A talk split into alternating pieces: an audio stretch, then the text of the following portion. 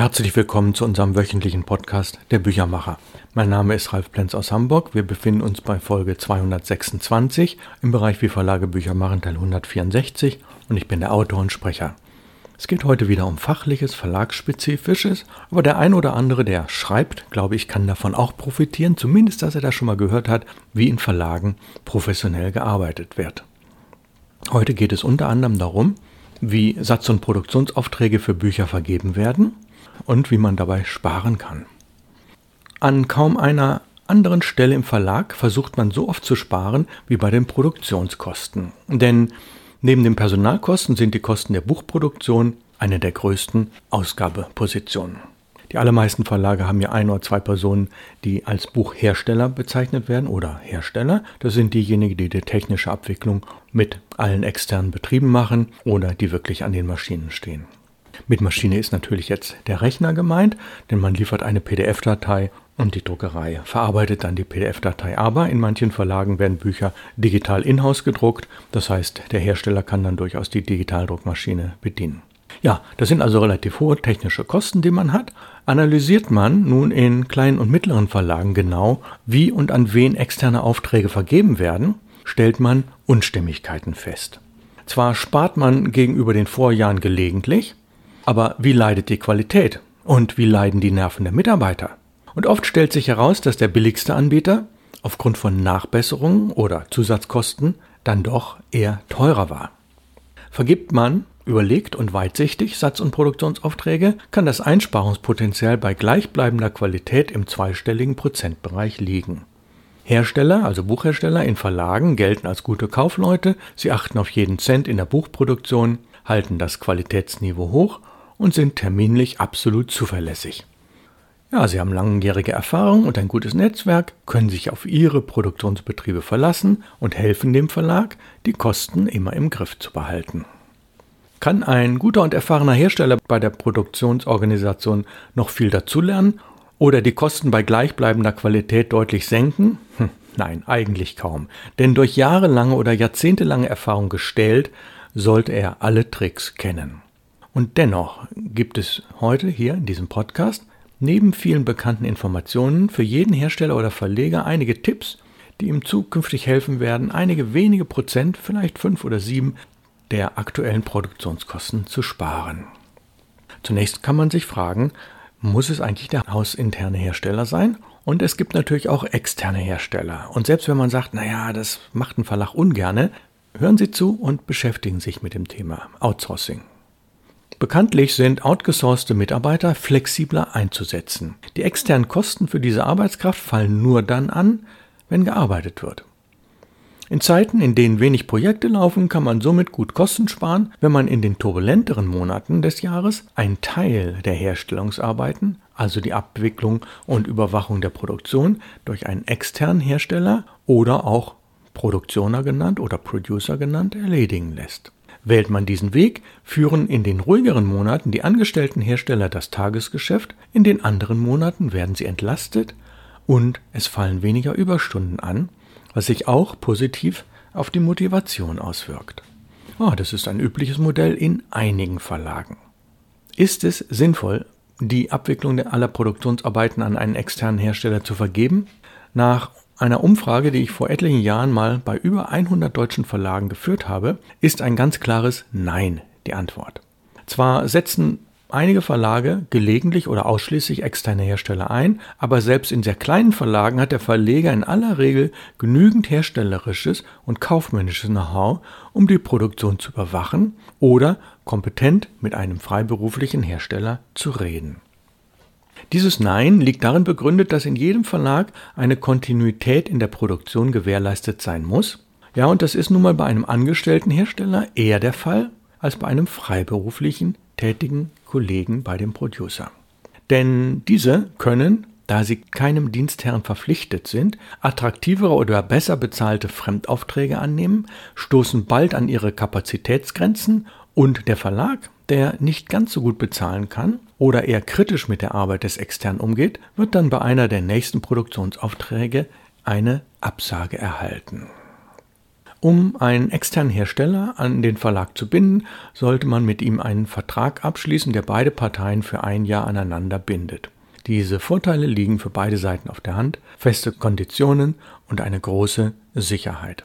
Mit gutem Verhandlungsgeschick handelt man nach Abschluss der Honorarverhandlungen noch einen Jahresbonus von 5 oder mehr Prozent auf seine Honorarleistungen aus, beispielsweise wenn ein Jahresvolumen von 40.000 oder 60.000, also ein Honorarvolumen, überschritten wurde.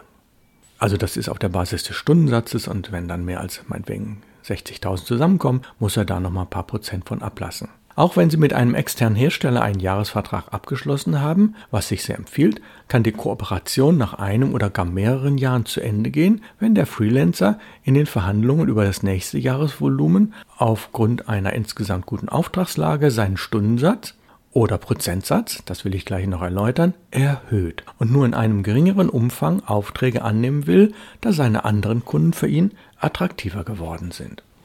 Jetzt gibt es einen Tipp, ein externer Hersteller rechnet letztlich nach Stunden ab. Üblich sind Stundensätze zwischen 50 und 70 Euro zuzüglich Mehrwertsteuer. Um eine Kostensicherheit zu bekommen, sollte man nach den ersten Probeaufträgen errechnen, welchem Prozentsatz des Produktionsvolumens seine Honorarleistung entspricht. Die so ermittelte Zahl ist dann die Ausgangsbasis für die weiteren Honorargespräche. Gängig sind beispielsweise 10% des Produktionsvolumens oder bei größeren Aufträgen 20% der Fixkosten, also ohne Papierkosten und die variablen Fortdruckkosten, beziehungsweise auch im Bereich der Buchbinderei nur die Einrichtekosten. Der Vorteil dieser beiden Verfahren, auch bei schwierigen Aufträgen oder solchen mit unerwartet hohem Korrekturaufwand, hat der Verlag die Sicherheit stabiler Kosten für diesen externen Mitarbeiter für den Producer. Damit man keine bösen Überraschungen erlebt, sollte man sich bei der Vergabe von Aufträgen an Freiberufler bestimmte Kriterien zugrunde legen. Optimal ist, wenn ein externer Hersteller folgende Qualifikation besitzt. Er sollte haben Erfahrung als Drucker. Er sollte eine kaufmännische Ausbildung haben, Erfahrung im Bereich Repro und Scan und eine typografische Ausbildung, beispielsweise als Setzer oder Mediengestalter. Und er sollte mindestens zehn Jahre Erfahrung im Bereich der Buchproduktion haben. Das ist eine sehr hohe Anforderung, aber solche Leute gibt es. Wenn der Externe derart vorgebildet ist, kann er alle Schwierigkeiten, die bei der Buchproduktion auftreten können, abschätzen und beheben. Und er ist versiert und kostenbewusst genug, um im Namen des Verlages zufriedenstellende Verhandlungen mit weiteren Dienstleistern oder der Produktion zu führen. Der Hauptvorteil eines solchen externen Herstellers ist mit Erfahrungsschatz nur unzureichend beschrieben. Den hat ein hausinterner Mitarbeiter auch. Den hat sogar ein Mediengestalter, ein Grafiker oder Ersetzer. Die Vorteile des Freiberuflers, der sich ausschließlich auf die Produktionsabwicklung spezialisiert hat, liegt in folgenden Punkten. Er hat Kontakt zu verschiedenen Druckereien. Er hat langjährige Kontakte zu Betrieben in anderen Regionen Deutschlands oder zu Betrieben im Ausland, die ein niedrigeres Lohnniveau haben. Er hat andere Erfahrungen.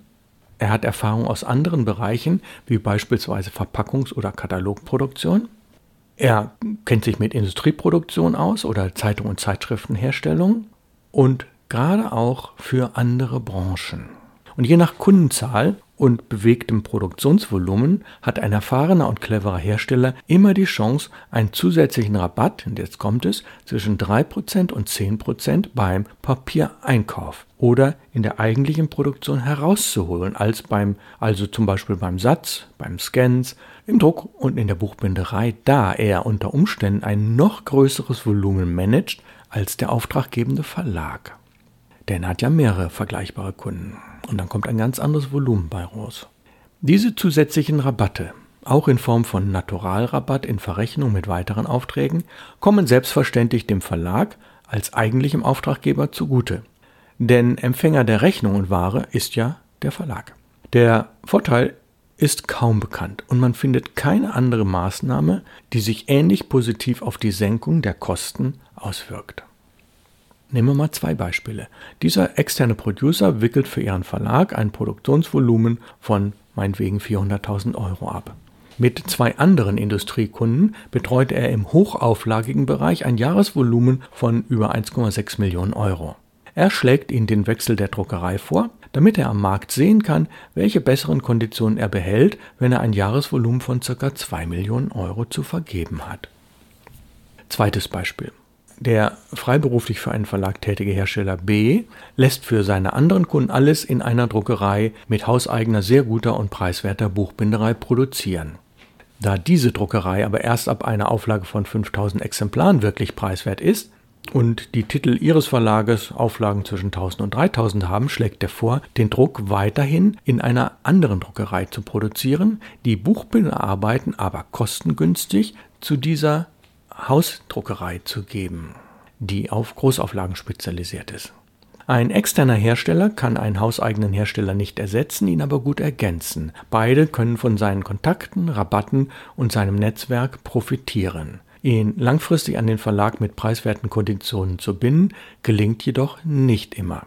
In jedem Fall sollte seine Honorierung, wie bereits empfohlen, prozentual an das Auftragsvolumen gekoppelt sein bzw. an die Fixkosten des Auftragsvolumens. Für besondere Aufträge sollte man Ausnahmen von dieser Regelung machen können, um noch günstigere Konditionen auszuhandeln und weitere Kosten zu sparen. Ja, und wenn Sie in einem Verlag arbeiten und Sie haben einen hauseigenen Hersteller, dann sollte man sich zumindest einmal im Jahr folgende kritische Fragen stellen. Gerade wenn der Verlagshersteller schon mehr als zehn Jahre im Geschäft ist, hat er ein fast freundschaftliches Verhältnis zu seinen Lieferanten. Das kann die positiven Aspekte haben, dass bei wirklich günstigen Preisen die Produktion reibungslos läuft und bei Reklamationen sehr kulant umgegangen wird. Um zu überprüfen, ob sich dieser angestellte Hersteller auf eingefahrenem Faden bewegt oder ob er weiterhin versucht, die Produktionskosten zu optimieren, da müsste man ein paar Nachfragen gestatten. Die Antworten des Herstellers auf folgende Fragen sollte man ja wirklich einmal im Jahr genau analysieren. Sind die langjährigen Geschäftsbeziehungen eher schon eine Art Kumpanei als ein faires kaufmännisches Verhalten? Ist das Einholen von Vergleichsangeboten, also aus Sicht der Druckerei, wenn ich für Auftrag X für 4 Euro je Buch drucken soll und binden, dann muss ich aber beim nächsten Auftrag, der ja wesentlich größer ist, 7,20 Euro nehmen statt der ursprünglich veranschlagten 6,80 ist das Einholen von Vergleichsangeboten, nächste Frage, ist das Einholen von Vergleichsangeboten eher oberflächlich, statt von intensiven Gesprächen und Verhandlungen geprägt, um die bisherigen Lieferanten und die gute Beziehung zu schützen?